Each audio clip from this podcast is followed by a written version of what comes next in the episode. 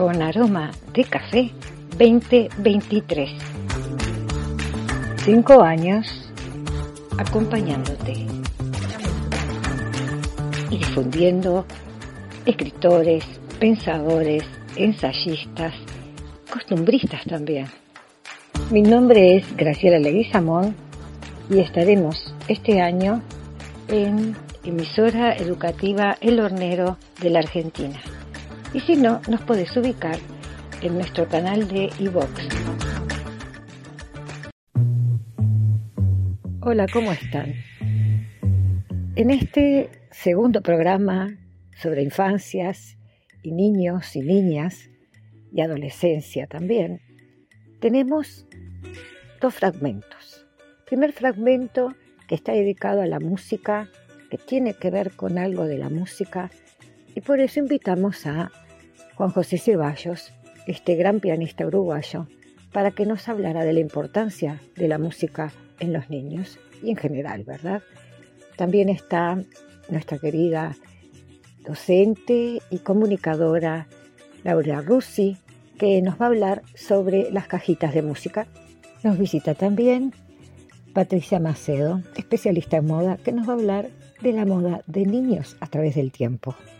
Segundo fragmento está Yanni Tugores, que nos va a hacer una introducción sobre lo que es la educación.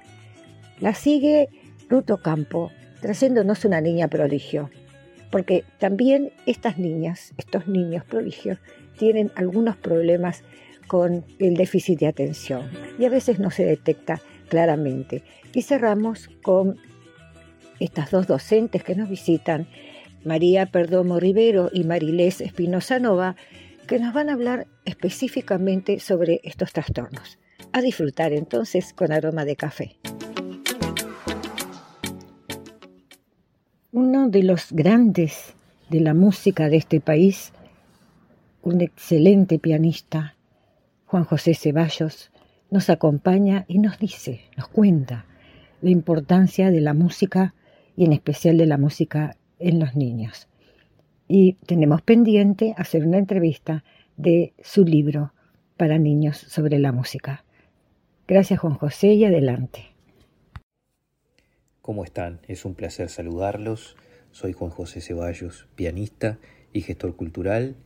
Un saludo muy grande y un agradecimiento especial a Grace por convocarme para siempre estar en contacto con su audiencia, con su gente, con sus seguidores y así poder difundir un poco la música, la música y sus beneficios, no solamente la música, sino también las artes en general, los bienes culturales, podríamos decirle.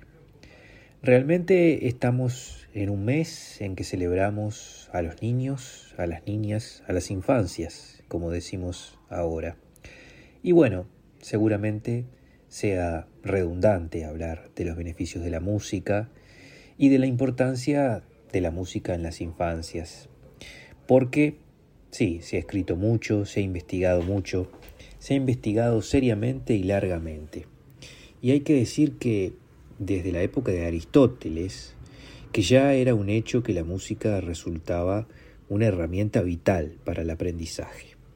Y tiene su lógica porque la música está presente en la vida de las personas desde el vientre materno, desde antes de nacer.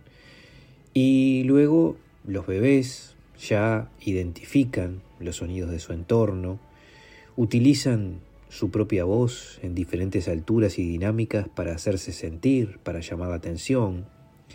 Tienen incluso sus gustos musicales, que de a poco los van definiendo y los van moldeando. Muestran claramente su entusiasmo o su desagrado según la música que les hagamos escuchar. Y a medida que pasan los años, van desarrollando su capacidad de juego, su imaginación, su habilidad para cantar, habilidad también para interactuar con diferentes instrumentos musicales, y bueno, llegará también la habilidad para crear algunos instrumentos con elementos cotidianos. La zona derecha del cerebro es la que está relacionada a las habilidades especiales, a las emociones, y justamente es esa la que estimula la música. como uno de los tantos beneficios podríamos decir que la estimulación y el desarrollo de la capacidad auditiva se las debemos a la música. Las diferentes alturas de la música, las diferentes tonalidades, van de alguna manera educando el tímpano y rápidamente se aprende a reconocer diferentes tipos de sonidos, diferentes instrumentos y sonidos musicales. En mi cuento Romina y la música, una pequeña historia dedicada a los niños, eh, una niña se encuentra con el desafío de escuchar con atención, escuchar verdaderamente. Algo que en cierta medida creo que hemos ido perdiendo, la capacidad de escucha, esa capacidad de concentrarnos y apreciar lo que percibe nuestro oído. Cerrando los ojos, esta niña, Romina, protagonista del cuento, tiene que escuchar y reconocer los sonidos del ambiente que le rodea y anotarlos, identificarlos en su cuaderno y ver cuántos sonidos es capaz de reconocer y de permanecer con ellos en su memoria, en su recuerdo. Y bueno, para llegar a ser, tanto para chicos como para grandes, esta sin duda que puede ser una singular experiencia. En tiempos de inmediatez, poner pausa y escuchar. Usando todo tipo de sonidos, incluso los que producimos con nuestro propio cuerpo, podemos combinarlos y hacer música, es la otra consigna que aparece en el cuento.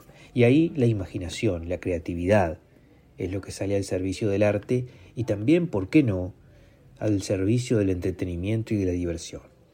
¿Cuántas veces de niños o de adultos aprendimos algo o logramos memorizar algo gracias a la música, gracias a través de canciones que se aprenden diferentes idiomas, teorías matemáticas, lenguaje, las propias notas musicales, y podríamos dar muchísimos ejemplos de esto.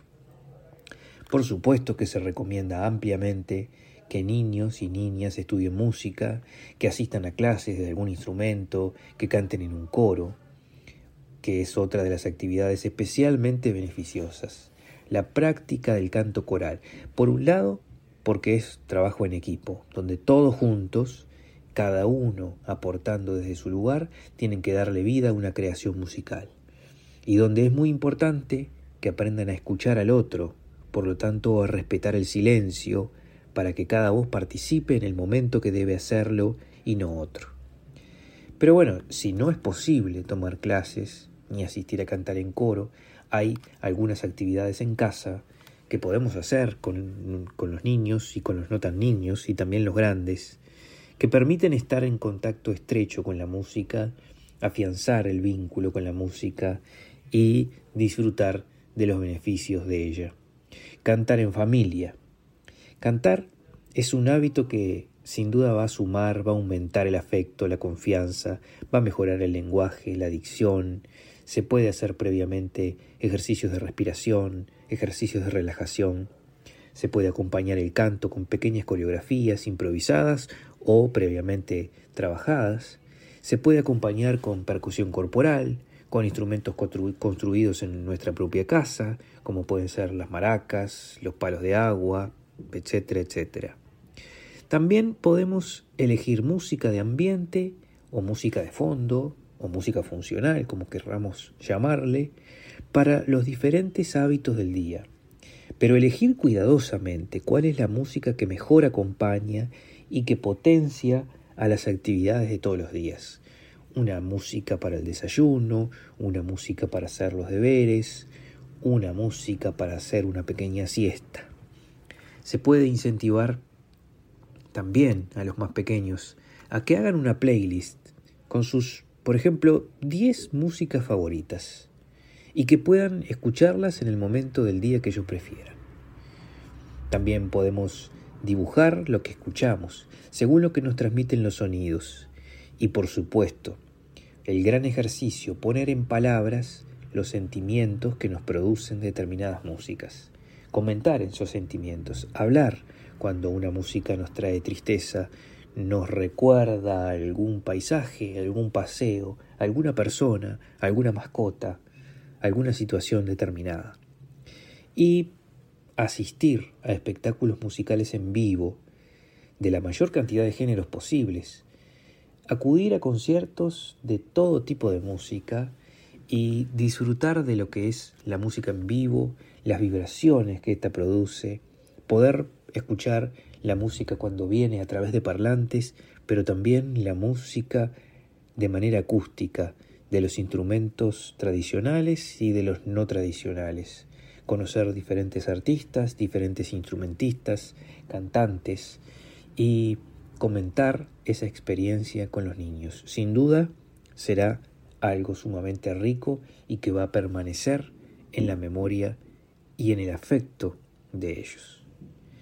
Les recomiendo buscar en YouTube, porque en YouTube hay cosas muy interesantes sin duda, Piccolo y Saxo, una historia donde se reconocen a todos los instrumentos de la orquesta y se van formando las diferentes familias de instrumentos, la familia de la cuerda, la familia de la percusión, la familia de los vientos, a través de dos simpáticos personajes. También pueden buscar otros, como Pedro y el Lobo de Prokofiev, y un sinfín de historias que van a acercar a los instrumentos, a la buena música, a las verdaderas obras de arte, a los más pequeños y, como digo, a los no tan pequeños. Espero que estas reflexiones nos lleven a seguir escuchando y a seguir investigando la buena música. Los saludo nuevamente con un gran abrazo, Juan José Ceballos, los invito a visitar mis redes sociales en Instagram, arroba Ceballos Juan José, en Facebook, pianista Ceballos, y también la página web www.ceballos.com.uy. Hasta pronto. Gracias Juan José Ceballos, gran pianista uruguayo, concertista maravilloso. Y estamos escuchando una música ejecutada por él, una sonatina de Dimitri Kavalevsky. También les recomiendo visitar su página en YouTube, Juan José Ceballos, youtube.com. Les va a encantar. Seguimos aquí en Con Aroma de Café con estas presencias maravillosas, celebrando el Día del Niño. En emisora educativa El Hornero, una buena reflexión en familia.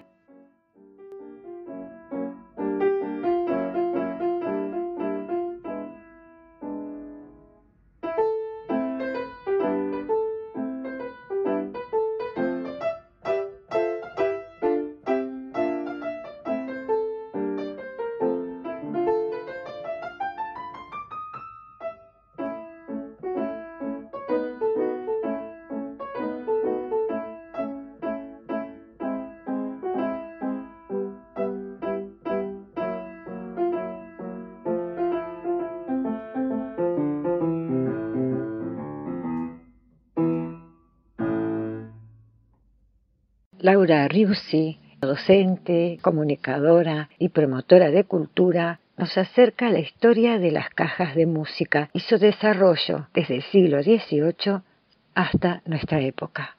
Adelante, Laura.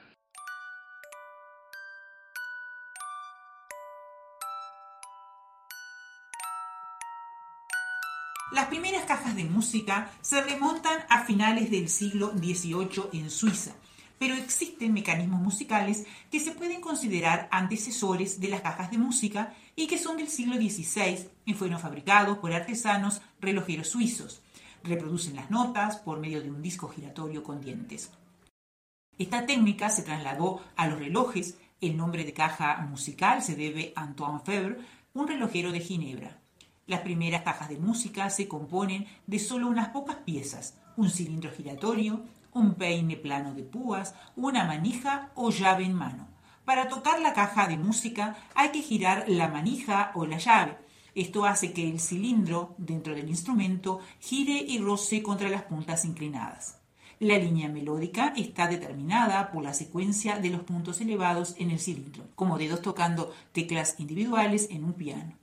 Los historiadores están de acuerdo en que las cajas de música fueron creadas en un intento de miniaturizar la torre de Carrillón, un sistema de grandes campanas de bronce que podrían ser tocadas por un teclado en otra habitación. En la década de 1890, los cilindros dentro de las cajas de música fueron reemplazados por discos que eran más fáciles de almacenar y reemplazar. Los dueños de las cajas de música ahora podían disfrutar de una verdadera variedad de canciones. Esta innovación fue un paso hacia la creación del fonógrafo y piano de concierto. El aumento de estos instrumentos más avanzados a principios del siglo XX, así como el impacto de la Gran Depresión entre 1929 y 1939 en la economía de Estados Unidos, provocó una dramática disminución en las ventas de las cajas de música. No obstante, la producción comenzó a hacerse en serie y se popularizaron las cajas de música como objeto de regalo. En el siglo XXI existen cajas de música de muchas formas, joyeros, relojes, bolas de nieve, figuritas musicales. Obviamente, las decoraciones de las cajas de música son infinitas y de los más diversos estilos y usando todo tipo de materiales. Cajas de música clásica con figuras que giran tal y como la que hace el carrillón. Los diseños elegantes, como los de la mítica casa suiza de Rouger, cajas de música de series de televisión conocida o cajas personalizadas de arcilla polimérica o con grabados a medida. Existen mecanismos musicales de entre 13 a 160 notas. Las cajas tienen incorporadas láminas flexibles de metal que son las que reproducen las notas. También tienen un cilindro con salientes o púas que contienen la melodía codificada. Las notas de las melodías están dispuestas en el cilindro para accionar las púas correspondientes a un ritmo determinado. El cilindro metálico puede girar accionando manualmente a través de una manivela o también puede hacerlo automáticamente con un sistema que se acciona con una cuerda que suele estar en la parte baja de la caja. En ambos casos, la duración de la melodía depende del tamaño del cilindro, pero en el caso de las manivelas automáticas, el sonido dura el tiempo que dure el impulso de las cuerdas, aunque sea repitiendo la melodía varias veces.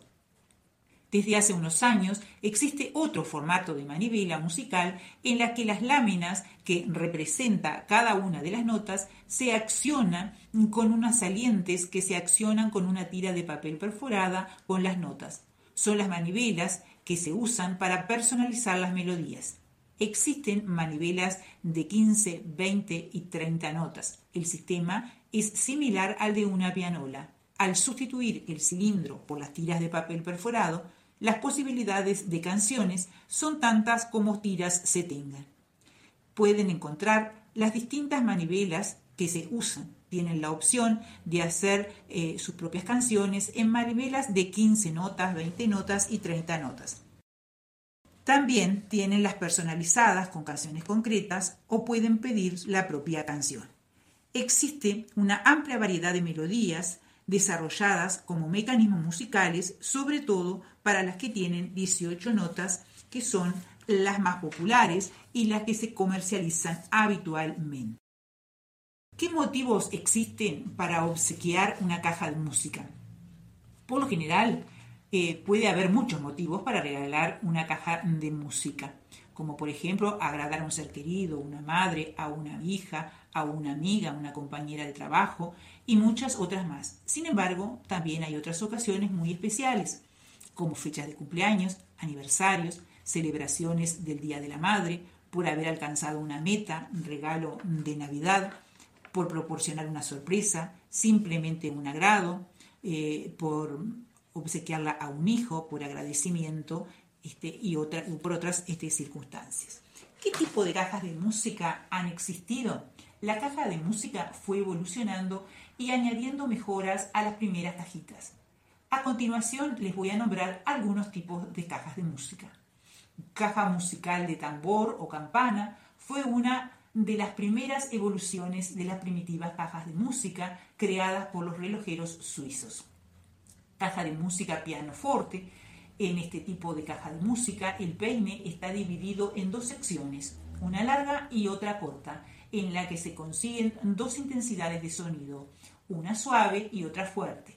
Fue patentada en 1840 por Nicolas Ferr. La caja de música duplex, este modelo creado por Junot en 1887, dispone de dos peines y dos cilindros giratorios en paralelo, lo que permite que suenen al mismo tiempo la melodía y su acompañamiento. Caja musical de arpa eólica tienen una apertura que hace posible que el aire se mueva a través de las cuerdas de diferentes longitudes, lo que hace que vibren y produzcan la melodía. Caja de música mandolina es la caja de música más conocida y más apreciada a lo largo de la historia. Su nombre procede porque produce un sonido muy parecido al instrumento musical del mismo nombre.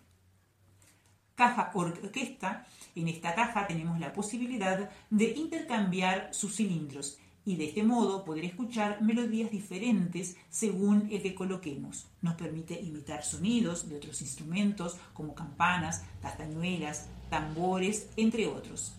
Y la caja de música personalizada, actualmente se puede encontrar infinidad de cajas que puedes personalizar grabando el texto que se quiera o eligiendo la melodía que más guste. Y por último tenemos la caja de ritmo. Esta caja de ritmo igualmente es un instrumento de naturaleza musical. Ya cuando nos referimos a ella estamos hablando de un extraordinario dispositivo musical de software, el cual está programado para reproducir infinidades de muestras. Es decir, su diseño está elaborado para permitir programar muchos ritmos, que solo es posible por el secuenciador que posee en parte del contenido interno. En comparación con la caja de música, vemos que trasciende de lo íntimo a lo colectivo. Es decir, su proyección es global y ha logrado entrar en la sociedad de una forma total, ya que es utilizada en la música urbana, que muchos hemos visto cuando se hacen presentaciones de música rap. Este poderoso instrumento fue fabricado en el año 1930 aproximadamente, participando de su creación León Teremin, de nacionalidad rusa, según datos registrados para la era de los 70, la empresa Ronald presentó la primera caja de ritmo programable. Desde que se dio a conocer la caja de ritmo, se ha extendido su fama, la cual ha resultado ser muy frecuente este instrumento en los estudios de grabación y producción, llegando a estar en diferentes escenarios para ser utilizada en directo. Su funcionalidad está basada en la intuitiva capacidad de crear patrones y sonidos únicamente de batería. Gracias a los secuenciadores que contiene, están separados en cuadrículas. Estas pueden ser activados y desactivados los secuenciadores en las respectivas cuadrículas de los diferentes sonidos de percusión para crear los ritmos que se deseen de forma espontánea. Cabe señalar que con los secuenciadores la caja de ritmo tiene variados kits de sonidos que usualmente son de género, estímulo y otros.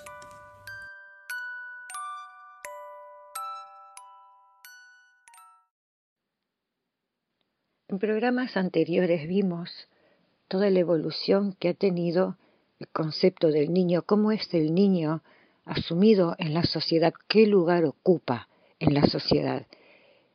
Y me pareció muy interesante invitar a esta especialista en moda, exmodelo, una mujer fantástica que ha creado escuelas de modelo, que no es lo frívolo que nosotros pensamos, que tiene que ver con una actitud y una presencia en la sociedad. Hoy en día la moda es toda una industria, pero ella nos va a contar el desarrollo que ha tenido la moda infantil a través de los años. Estoy hablando de Patricia Macedo, esta gran promotora, relacionista pública, es una gran comunicadora y una promotora cultural. Adelante, Patricia. Hola, buenas tardes o buenas noches a todos. Este, les doy, te doy las gracias, Graciela, por brindarme nuevamente otro espacio para hablar referente a la moda. En este caso nos vamos a referir a la moda infantil, una moda que hoy por hoy es extrovertida, una moda que hoy por hoy está marcando su etapa, está marcando todo lo referente a lo que se viene para niñas, niños, ¿no? Ah, inclusive hasta preadolescentes, hasta los niños de 11, preadolescentes. Es una moda la cual viene pisando fuerte en este mercado y bueno, ya está lindo, está bueno informar a las personas cuando surgió mismo el fuerte de esta moda, ¿no? Porque como todo tiene una trascendencia en el tiempo, la moda infantil también. Entonces está, está bueno que se sepa el surgimiento de este estilo, por decir de una manera. Así que les voy a pasar un pequeño informe para que más o menos vayan viendo cómo fue el proceso de, esta, de este surgimiento de, eh, de la moda en los más pequeños.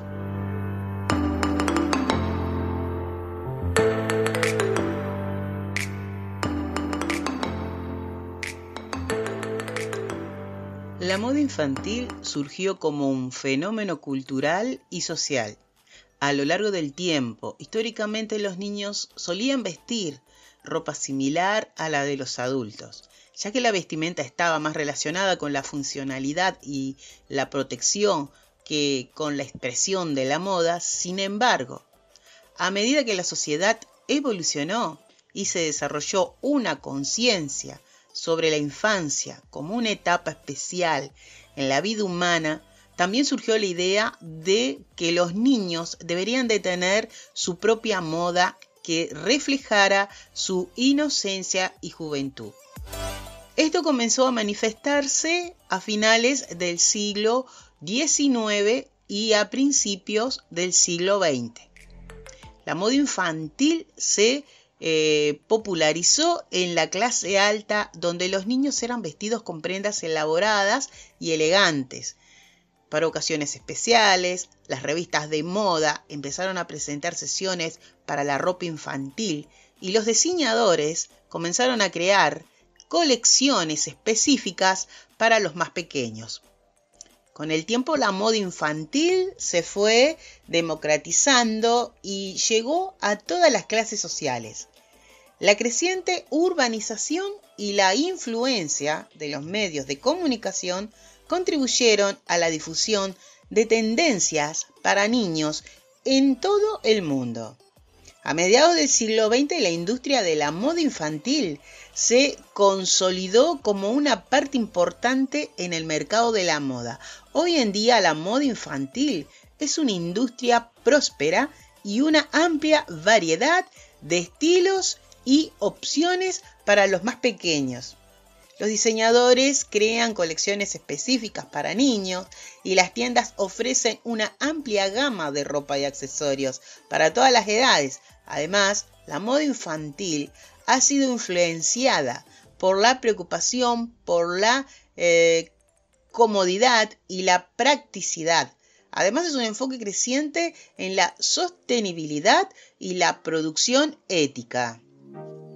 En resumen, la moda infantil surgió como una expresión cultural y social, evolucionando a lo largo del tiempo para reflejar la importancia de la infancia y la creciente demanda de ropa y estilos específicos para niños.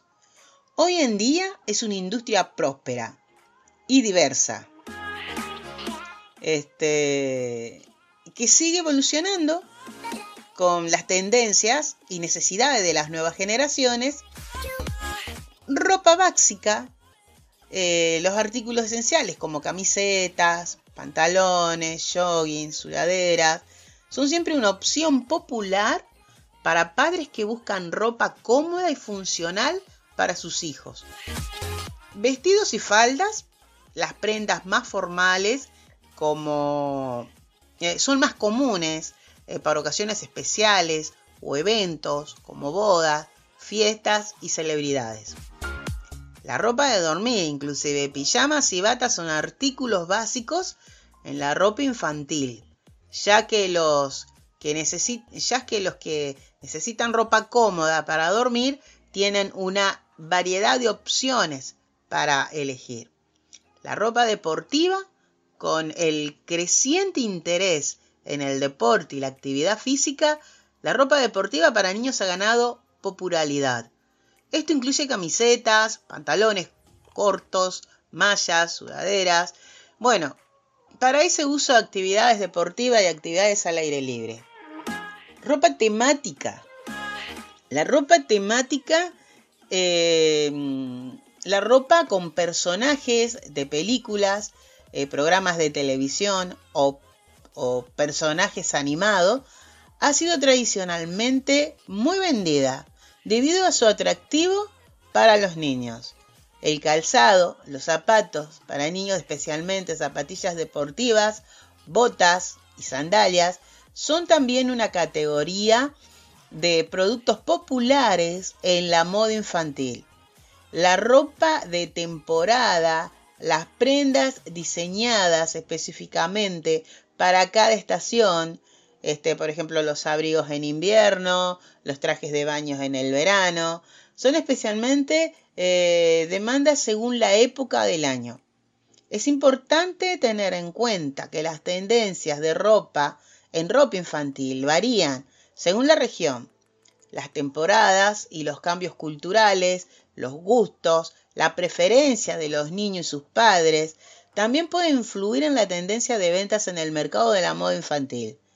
Para obtener eh, estos datos eh, más actualizados sobre lo, que, sobre lo que más se vende en ropa infantil, este, hay que estar eh, al pendiente de la industria de la moda. Así que el, tema de, de, la moda infantil tiene una instancia en la cual es una variedad en todos, en toda su, en su generación, en, en, en todos sus colores, en todos sus aspectos. Espero que este espacio de moda, esta vez dedicado a todos los niños, y bueno, y desearle desde ya un feliz Días del Niño con sus familiares, con sus papás, amistades. Y bueno, ya estaremos aquí en otro encuentro con la moda con Patricia Macedo. Un beso a todos y hasta pronto. En su espacio de las palabras, hoy tenemos la palabra educación con la escritora, promotora cultural, poeta e investigadora Yani Tugores. Adelante, Yani. Hola amigos, es un placer estar con ustedes y en esta oportunidad vamos a compartir el significado de la palabra educación. El significado etimológico de educación viene del latín edurece, que significa conducir, guiar, orientar, aunque también es posible relacionarla con la palabra exducere, sacar hacia afuera, llegando a la definición etimológica de conducir hacia afuera. La educación pública es el resultado de un largo proceso histórico. En el mundo antiguo no existían los centros de enseñanza, tal y como los conocemos en la actualidad. En el caso de Atenas, sí había espacios de reflexión y debate, por ejemplo, la Academia de Platón o el Liceo de Aristóteles. En la polis de Esparta, los menores recibían una instrucción con un marcado espíritu militar, pues había una dura disciplina y la conducta era moldeada a través del ejercicio físico. En la civilización romana había un modelo educativo basado en el trivium, incluía conocimientos de retórica, gramática y dialéctica, y en el quadrivium incluía música, astronomía, aritmética y geometría.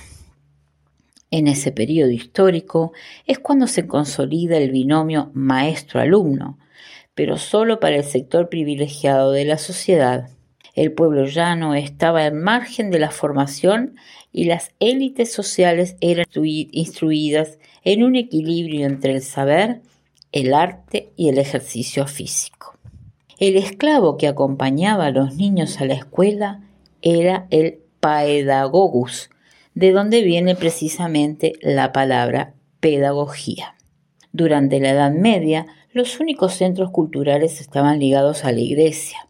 En los monasterios había bibliotecas y en ellas los escribanos copiaban los diferentes textos. Durante la Edad Media aparecieron las primeras universidades en ciudades como Bolonia, París, Oxford y Salamanca, así como las primeras escuelas municipales para atender a los niños huérfanos. Por ejemplo, en la ciudad de Valencia en 1410 se fundó el Colegio Imperial de Niños Huérfanos de San Vicente Ferrer.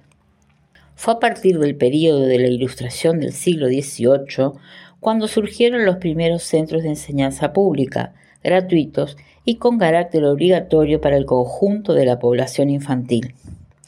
Los monarcas absolutistas europeos impulsaron las primeras escuelas públicas para educar al pueblo.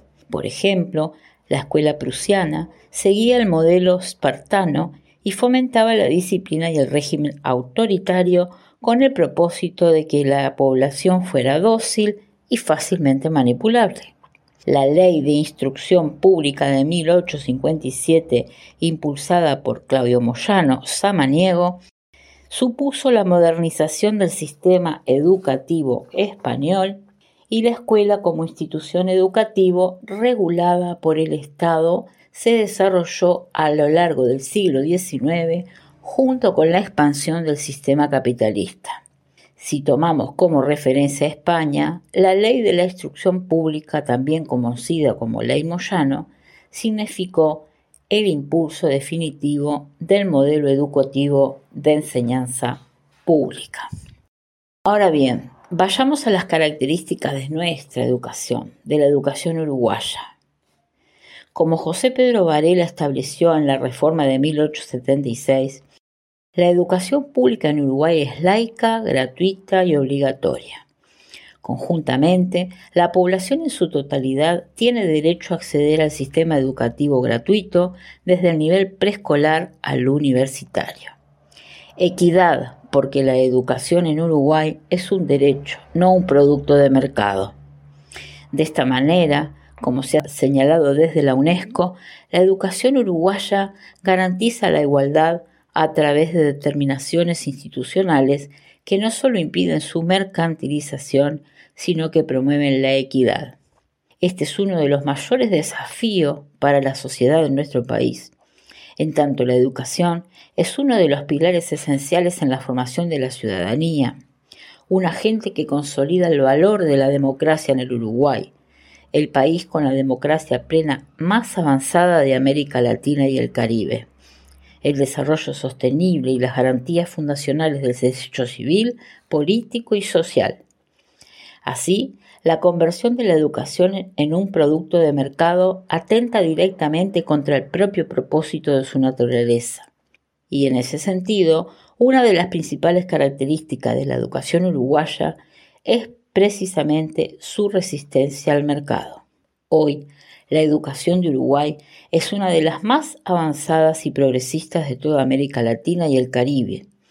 Entre otros aspectos, ello se refleja en el hecho de que Uruguay tenga uno de los índices de alfabetización más alto de toda la región, con una tasa del 98,5%, se ubica en la 36 posición a nivel mundial y en el contexto local solo es superada por Cuba, que alcanza el noveno lugar.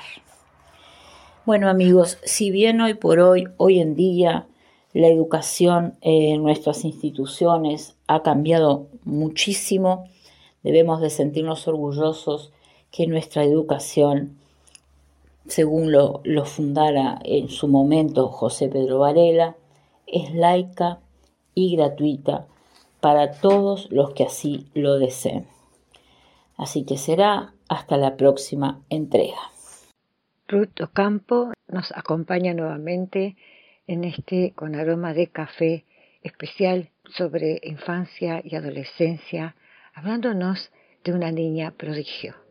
Porque también es importante mencionar estos niños y cuáles son los desafíos que muchas veces se encuentran los padres y las madres de esos niños ante la escuela, ante docentes, ante a veces personas que no comprenden qué es lo que le pasa a estos niños. Adelante, Ruth.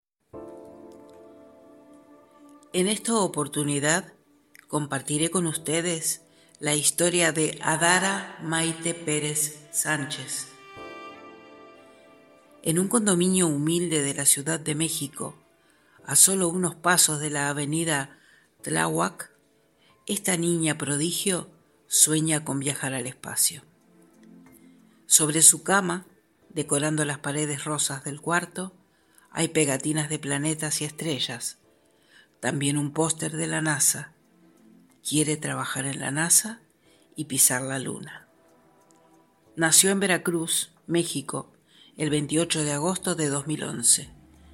A los tres años fue diagnosticada con síndrome de Asperger, trastorno del espectro autista y un coeficiente intelectual muy elevado. Según la Sociedad de Autismo, las personas con Asperger suelen tener un coeficiente intelectual superior al promedio. Incluso, algunos expertos han especulado acerca de que científicos con coeficientes intelectuales por encima de la media, como Albert Einstein, así como filósofos, artistas y músicos destacados, mostraron rasgos asociados a este trastorno, síndrome que también padecen famosos como Steven Spielberg, Bill Gates o Greta Thunberg. Quienes lo sufren fijan rutinas que les resultan inamovibles y se apasionan por temas concretos. Con tan solo tres años ya dominaba la tabla periódica y tenía conocimientos avanzados de álgebra. Cuenta Nayeni Sánchez, madre de la niña genio, que Adara era molestada por sus compañeros de escuela. La llamaban rara. Sus maestros decían que no se esforzaba y que se quedaba dormida. La aislaban, la suspendían y no ayudaba a su integración que en las obras de teatro siempre le tocara el papel de árbol. Incluso llegaron a augurar que no tenía mucho futuro. Usted dé gracias si la niña llega a tener un oficio. Aquellas palabras se le clavaron en el alma, sin embargo, no dejó que la afectaran. En realidad, su aparente desinterés era aburrimiento. Los niños con Asperger no entienden el doble sentido, explica su madre. Si quieren tener amigos, no saben cómo hacerlo. Pareciera que están en un mundo creado por ellos mismos. Podrían estar todo el día hablando sobre que les gustan los dinosaurios. En el caso de Adara, su mundo es el espacio. Mi planeta favorito es la Tierra, cuenta la pequeña. Me gusta la Tierra porque podemos sobrevivir y quiero ir al espacio a colonizar Marte. A pesar de la falta de inclusión, su madre, que es licenciada en psicología, jamás dejó de creer en ella. Estaba segura de que su hija era inteligente, que tenía cualidades especiales. Cuando la psiquiatra de la menor vio un anuncio de la escuela SEDAT, Centro de Atención al Talento, contactó con los padres de la niña para que la inscribieran. Allí los expertos concluyeron que no era una alumna incapaz, como afirmaban algunos maestros, sino una niña superdotada. A diferencia de las escuelas tradicionales, en el centro de atención, todos los miembros del equipo docente son sobredotados, al igual que los alumnos. En sus aulas, la edad no limita el conocimiento. Se enseña a los niños según su capacidad y no en función de los años que tienen. Su finalidad es impulsar mejores condiciones para niños que tienen mayor capacidad intelectual y que, como Adara, en ocasiones sufren discriminación educativa y social. Su programa busca reforzar los intereses y las aptitudes particulares de cada uno, por lo que no se dan casos de aislamiento. En el instituto los expertos confirmaron que era una niña superdotada pues obtuvo la sorprendente puntuación de 162 en el test. De acuerdo con la escala Wechsler de inteligencia para niños, que mide la inteligencia desde los 6 hasta los 16 años, las puntuaciones de coeficiente intelectual van en una escala de 70 puntos que equivale al nivel más bajo hasta puntuaciones de más de 130 puntos, muy superior al promedio. Adara comenzó a estudiar en las aulas del Centro de Atención al Talento. Su formación en el instituto se vio dificultada por el alto costo de los cursos, razón por la cual debió completar sus estudios de manera presencial en escuelas tradicionales mediante la aceleración de grado en la Secretaría de Educación Pública, modelo de intervención educativa que permite que los alumnos con aptitudes sobresalientes puedan moverse a un ritmo más rápido de lo que se establece en el modelo educativo nacional. Terminó primaria a los cinco años. A los seis años y medio terminó secundaria y el bachillerato lo cursó en un año en el Instituto Tecnológico de Tláhuac. Desde antes de que sus padres la llevaran al centro de atención al talento, los maestros decían que la niña pasaba haciendo rayones espiral, a los que ella llamaba agujeros negros. En 2019 fue elegida por la revista Forbes como una de las 100 mujeres más poderosas de México. En agosto de 2022 fue invitada por la Agencia Espacial Mexicana, organismo descentralizado de la Secretaría de Infraestructura, Comunicaciones y Transportes, a dar una conferencia en el Congreso Nacional de Actividades Espaciales, evento que contó con la presencia de representantes de la NASA. A su vez, continúa preparándose en el Instituto Politécnico Nacional, donde además de cursar la maestría en Ingeniería Mecánica, orientada en el desarrollo e innovación tecnológica para la solución de problemas, realiza investigaciones enfocadas en daños estructurales y ciencia nuclear. Su sueño, según ha comentado Adara en múltiples ocasiones a diferentes medios, es ser astronauta y pisar la Luna, así como en un futuro no muy lejano llegar al planeta Marte. Todas las semanas una profesora de la Universidad Nacional Autónoma de México se acerca a su casa para enseñarle cálculo y matemáticas.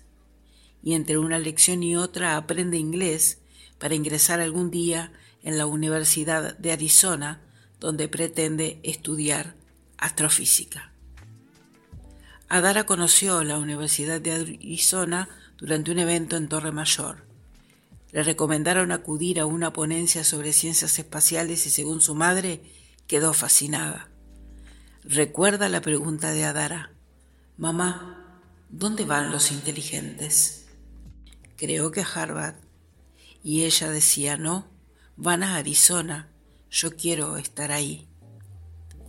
Un año después, cuando Adara acudía de oyente a algunas clases de la Universidad Autónoma, una maestra le mostró el programa de un evento que iba a celebrarse en el Museo Universum y Arizona era uno de los centros invitados. La pequeña insistió en ir y en una de las conferencias le regalaron unos kits por responder correctamente la diferencia entre agujeros de gusano y agujeros negros. Su interés por conceptos complejos llamó la atención de los ponentes de Arizona, que le preguntaron a Nayeli si podía llevar a su hija al edificio de la complejidad de esa semana para hacerle un test de inteligencia y conocerla mejor. Aunque Nalini quería que Adara cumpla todos sus sueños, cada día se pregunta cómo va a costearlo. Dice, para mí se hace muy difícil que ella esté aferrada que quiere ser astronauta e irse a Estados Unidos. Tenemos que esforzarnos con la economía para que no se frustre. Lo que hace falta para que cumpla su sueño es tener los medios para viajar, ya que han quitado las becas que se otorgaban para altas capacidades, como una manutención pequeña. Dicen que no existen estos niños, por lo tanto, no hay ayudas. A pesar de todas las dificultades, Nayeli Sánchez seguirá luchando por el sueño de su hija. Sabe que frenar su educación no es una opción, porque eso la frustraría y la deprimiría. Así que Adara seguirá avanzando y adquiriendo nuevos conocimientos mientras ella se esfuerza y busca la manera de que su capacidad jamás se duerma. Con casi 12 años ha estudiado dos carreras, una en Ingeniería de Sistemas en la Universidad Tecnológica de México y otra en matemáticas. Actualmente cursa la maestría en Ciencias en Ingeniería Mecánica en el Instituto Politécnico Nacional. Junto con Michelle Arellano, la niña que fue admitida en la Universidad de Massachusetts para estudiar medicina, y Daphne Almazán, la niña genio que se tituló en psicología a los 13 años, Adara forma parte del 3% de la población infantil que tiene superdotación intelectual. Niños genio que se caracterizan por tener un coeficiente intelectual superior a 130. Cuando cumpla 12 años, tendrá la preparación necesaria para incorporarse a un programa de cotutela doctoral en colaboración con instituciones educativas en Francia, que le permitirá aplicar sus conocimientos en seguridad estructural de naves espaciales. En el futuro, su familia la imagina logrando sus sueños. Quiere ser científica y ojalá llegue a ser astronauta y cumpla su sueño de pisar la luna y, por qué no, algún día quizás también llegar a Marte. La atención, el cuidado, la observación, el estar cerca, como hablábamos en el primer programa referente a los niños, estar muy atentos con estos niños que a veces no es tan fácil detectar cuando tenemos en manos un niño diferente porque hay otra forma de ser diferente. Gracias Ruth por esta colaboración. Y nuevamente nos visitan María Perdomo Rivero y Marilés Espinosa Nova, estas docentes ganadoras de un premio del Instituto Crandon, Instituto Internacional Crandon, muy prestigioso aquí en el Uruguay, que nos sigue conversando sobre estos temas tan interesantes que tienen que ver para los chicos que tienen alguna especie de trastorno, que es muy importante estar atentos ante cualquier señal que podamos recurrir al docente o al médico. Buenas tardes. Me siento muy feliz de participar un día más de la propuesta en agosto de niños. Hoy los invito a seguir construyendo puentes hacia el bienestar y la felicidad de los chicos con perfil inatento e hiperactivo. Para eso hay que levantar las columnas del conocimiento.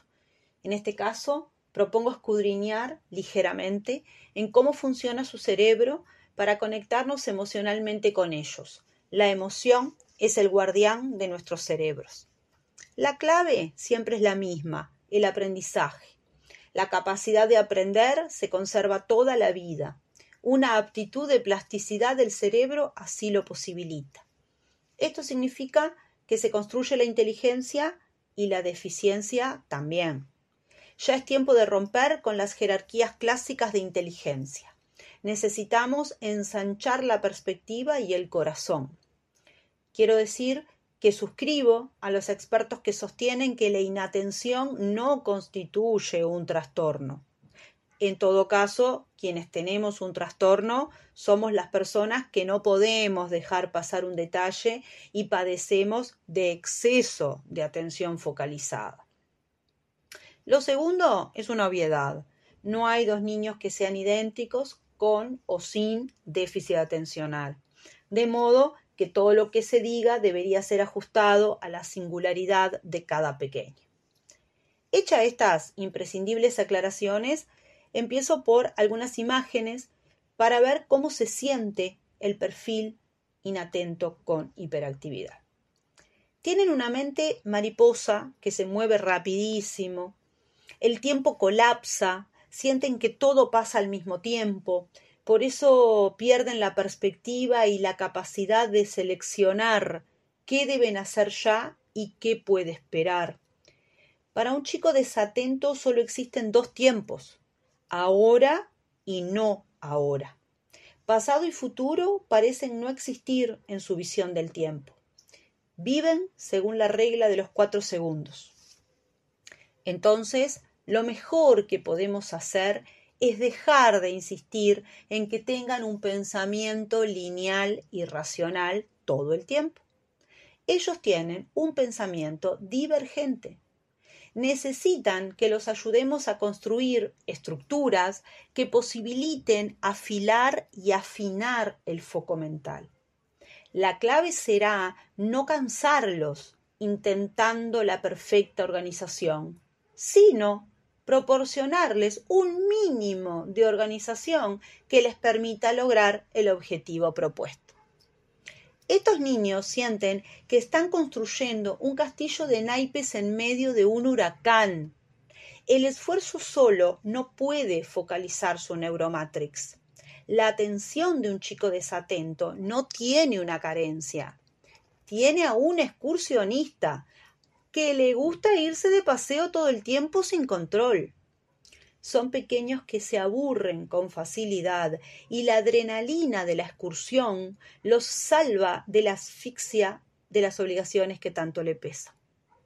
Es abrumador sentirse con pensamientos en constante interferencia, sin poder ordenarlos con algún criterio de clasificación. Piénsese usted manejando su auto en un día lluvioso con el limpiaparabrisas roto. ¿Lo logró? Bueno, así es la vida de estos chicos. Una lluvia de pensamientos en la misma frecuencia se interpone todo el tiempo. La desatención con hiperactividad es una mezcla de tendencias y rasgos que altera el orden de los chicos en diversos aspectos de su vida. Actúan como polillas atraídas por luces brillantes. No pueden inhibir el presente para considerar el futuro. Sus jefes ejecutivos, los lóbulos prefrontales, están casi siempre de vacaciones. Por eso los adultos tenemos que tener todo esto en cuenta. Tenemos que evitar la rueda de la reacción, del resentimiento, sustituir los largos sermones por claras y pocas instrucciones. No se puede desconocer que en las primeras etapas posteriores a un diagnóstico se produce en el entorno un impacto entre el alivio, porque las explicaciones siempre tranquilizan, y la desazón que genera un posible abordaje personalizado. Quiero destacar que el rótulo, en caso de tener alguna utilidad debería ser la de colaborar con el crecimiento del niño en autoestima y autoconcepto, no para etiquetarlo como inhabilitado para tal o cual actividad. El objetivo es siempre el mismo, que nuestros niños sean felices. Y nuestro rol como adultos también es siempre el mismo, acompañarlos y alimentar el crecimiento de sus alas, no cercenarlas o intentar cambiar su color.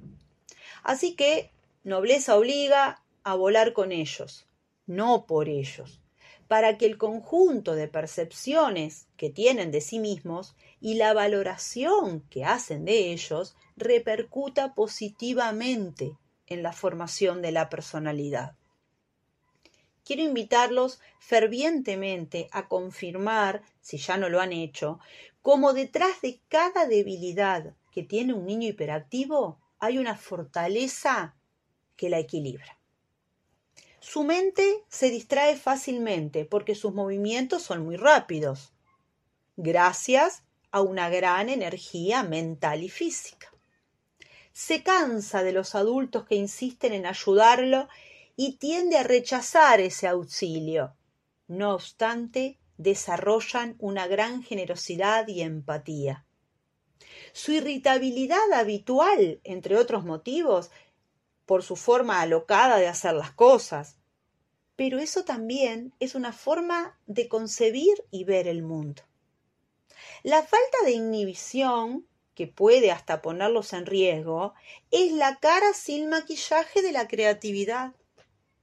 Todo esto es posible porque los niños con este perfil van potenciando las habilidades cognitivas innatas, las que tienen su asiento en el hemisferio derecho, y van constituyendo un poderoso recurso compensatorio a los déficits del hemisferio izquierdo. Estas habilidades cognitivas son muy importantes para todos los niños, pero lo son especialmente para aquellos sobre los que hoy estamos conversando. Fomentemos y promovamos especialmente la imaginación, la fantasía, el juego. Estimulemos el manejo del tiempo, del movimiento, del ritmo, de la, de la melodía. Desarrollemos el interés por el mundo natural y la experiencia directa. Por mi parte, seguiré bogando por una parentalidad y una escuela que transmita a nuestros niños que la vida es un maravilloso proceso de aprendizaje, lleno de singularidades y subjetividades. Todos los niños necesitan lo mismo de nosotros. Enseñanza para volar, compañía durante los vuelos y auxilio en los aterrizajes. Para despedirme, les dejo mi agradecimiento por la escucha y una lista de ingredientes para hacer una receta que siempre sale bien. Tomen nota. Una fuente de base amorosa, 200 gramos de reflexión, 100 gramos de apoyo del círculo de amigos, 100 gramos de trabajo colaborativo entre el equipo de profesionales, una pizca de colaboración organizativa y coherente, una rama de comprensión, dos vasos de creatividad, una cucharada de paciencia y alinear todo con salsa de empatía. Después, servir cada día a toda hora.